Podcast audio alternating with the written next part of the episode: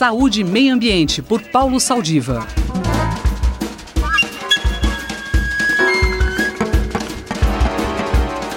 Bom dia, professor Saldiva.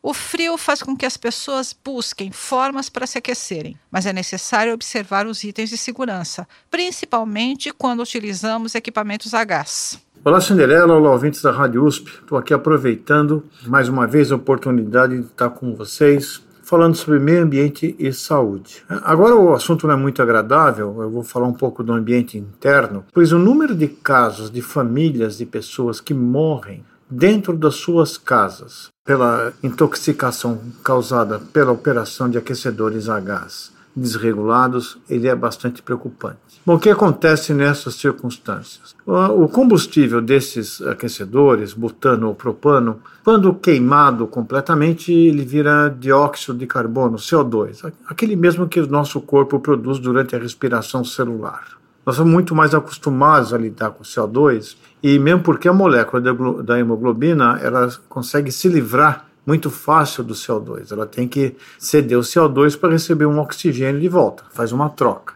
Mas é, quando o gás está meio desregulado, você começa a produzir outros compostos, incluindo o monóxido de carbono. O monóxido de carbono ele tem uma avidez pela hemoglobina muito alta.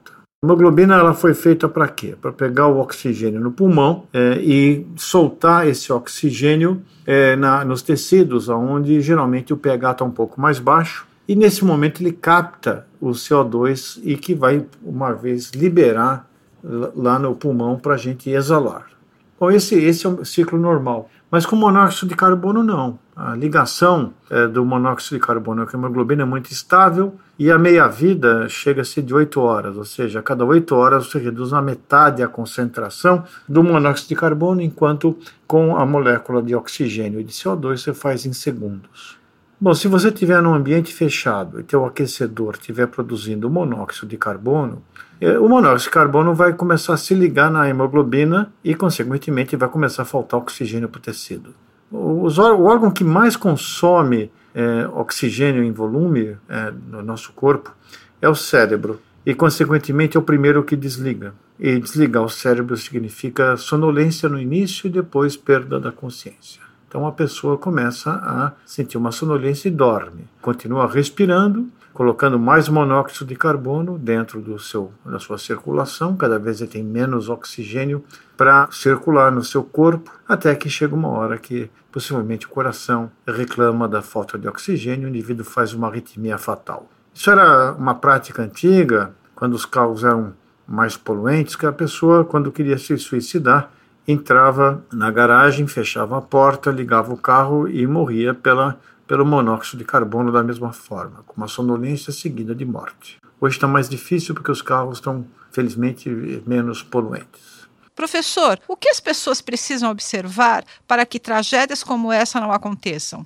Aquecedores têm que ter chaminé e ventilação. Eles têm que estar num lugar onde existam janelas, é, e nesses dias de frio é comum as pessoas não só fecharem as janelas, como ligarem o aquecedor.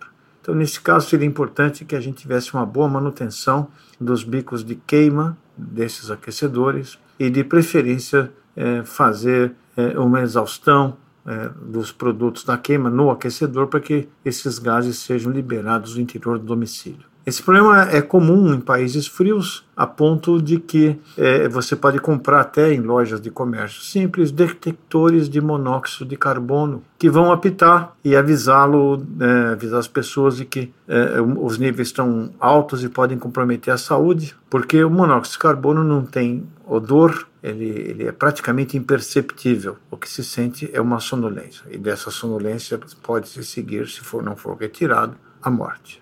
Bom, é um alerta para quem tem aquecedor de gás dentro de casa. Vamos fazer uma boa manutenção e tomar as medidas de precaução necessárias. Um abraço para vocês e até a próxima oportunidade. Eu sou Cinderela Caldeira e conversei com o professor Paulo Saldiva para a Rádio USP. Voltamos na próxima semana.